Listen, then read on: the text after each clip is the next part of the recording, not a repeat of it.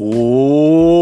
mi gente, buen día. Bienvenidos a otro episodio de Mañanas con Leo. Soy anfitrión, Leo. Viernes 15 de febrero. Uh, ya pasados la mitad de este mes, pero no importa mi gente. El tiempo es subjetivo y todo lo que cuenta es cómo estamos percibiendo el paso del tiempo. Y puede que sus meses se estén pasando volando entre sus dedos o que en realidad este hasta ahora haya sido un año lleno de aprovechamiento, haciendo lo que valga la pena cada uno de estos días. Pero más allá de las cosas que hacemos, ¿sabían que hay estudios que demuestran de cómo la percepción del tiempo, además de ser totalmente subjetiva a nosotros mismos, tiene mucho que ver con nuestra edad y al mismo tiempo con un tema de proporcionalidad entre el tiempo que pasa y el tiempo que llevamos? Y esto es, por ejemplo, que cuando somos más jóvenes, el tiempo se siente mucho más lento. Y esto es más que nada porque cada unidad de tiempo es un porcentaje bastante mayor de nuestra vida en total. Y después, mientras vamos envejeciendo, esto se va sintiendo cada vez más y más rápido. Por ejemplo, la primera vez que uno de nosotros tiene unas vacaciones al ser niños de digamos dos o tres meses, si es que uno tiene seis años, esos dos meses representan el 4,1% de toda nuestra vida, ya que cuando estamos saliendo del colegio a los 18 años, esa misma cantidad de tiempo solamente representa un 1,3% de cada día, esfumándose cada vez más y más con el tiempo y con el pasar de nuestra vida. Y esto puede sonar un poco triste pensar que como eh, entre más vamos envejeciendo, más rápido el tiempo nos va a estar pasando. Y al mismo tiempo también nos pone un poco de perspectiva de cómo tenemos que estar siempre en movimiento, activos, poniéndonos tiempos para nuestras actividades, para nuestras cosas personales, profesionales y demás. Porque si no, si dejamos que la inercia y la inactividad se sumen a este efecto inevitable de nuestra biología imperfecta, de la aceleración del tiempo perdido, vamos a tener un golpe doble de cómo vamos a sentir que se, de que se nos pierde la vida frente a nuestros ojos y cómo esta batalla constante que tenemos que estar siempre luchando en nuestra vida para preservar y enriquecer lo más posible del tiempo bastante limitado y corto que tenemos en esta llamada vida.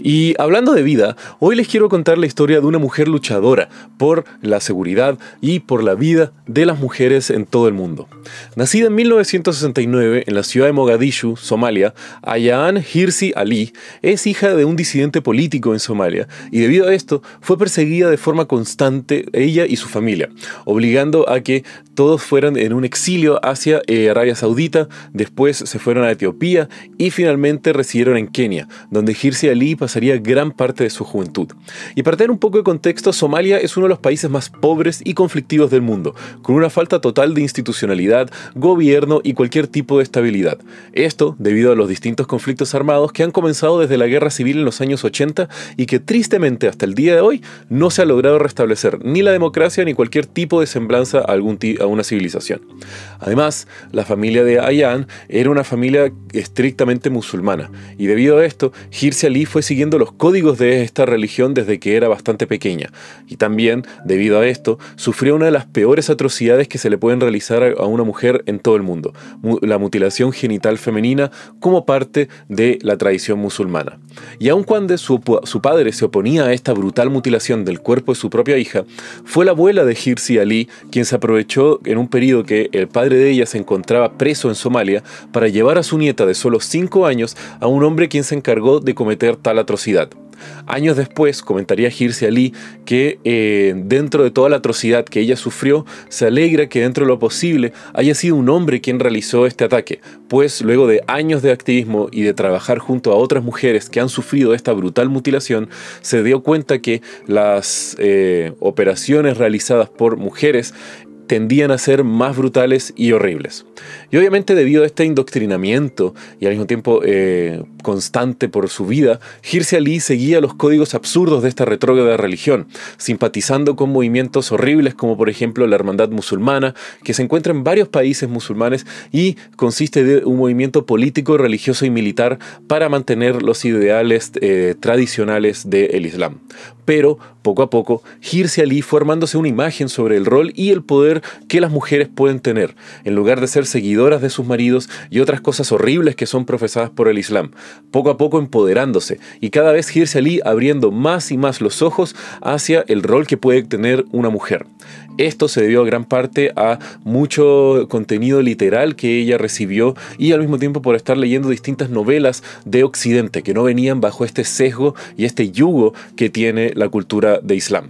El tema fue que al poco tiempo eh, toma un vuelo hacia Alemania justificando que iba a ver a unos familiares, pero en realidad al poco tiempo se escapa de esta casa de estos familiares y se va hacia los Países Bajos, en donde pide asilo político para así poder escapar de un matrimonio arreglado que estaba eh, su familia oponiéndose a su opinión y a sus derechos de libertad de elección, en la cual querían casarla con un primo lejano, otra absurda práctica de esta religión. El tema fue que, al recibir asilo, Hirsi Ali comienza a estudiar politología en la Universidad de Leiden. Al mismo tiempo de ahí comenzó a trabajar como traductora en distintas organizaciones sociales. Esto debido a que ella hablaba más de seis idiomas de forma fluida y al mismo tiempo había vivido en, muchas de las regiones en donde eh, llegaban refugiados desde África y entraban hacia Europa. Ahí fue donde ella comenzó a trabajar con eh, refugiados y al mismo tiempo comenzó a ver distintos patrones en cómo era que llegaban las mujeres musulmanas buscando asilo a Europa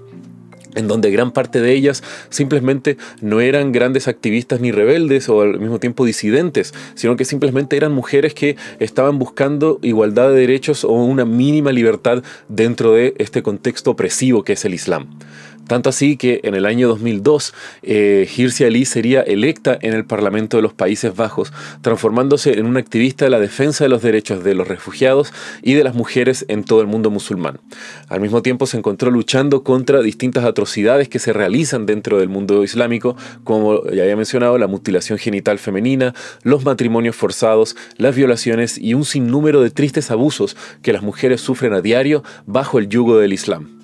Tanto así que en el 2003 Ayan Hirsi Ali sería protagonista de un cortometraje llamado Submission, en donde ella junto al cineasta holandés Theo van Gogh estarían mostrando sobre la sumisión que sufren las mujeres bajo el Islam. El tema fue que eh, poco tiempo después de haber salido este cortometraje, el mismo cineasta Theo van Gogh fue asesinado en eh, la ciudad de Ámsterdam y una nota que se encontraba en el cadáver de Van Gogh hablaba que eh, Hirsi Ali sería la siguiente víctima. Y bajo este ataque y distintas amenazas que había sufrido contra su vida y un ambiente de hostigamiento y al mismo tiempo de hostilidad constante por otros miembros del Parlamento de los Países Bajos, Hirsi Ali decide terminar su cargo y mudarse hacia Estados Unidos, en donde comenzaría a trabajar en el think tank The American Enterprise Institute, luchando por los derechos de la libertad de las mujeres en el mundo islámico. Y hasta el día de hoy, la lucha de Hirsi Ali ha sido una grande, volviéndose eventualmente atea y luchando contra el Islam, proponiendo reformas para sacar la religión del oscurantismo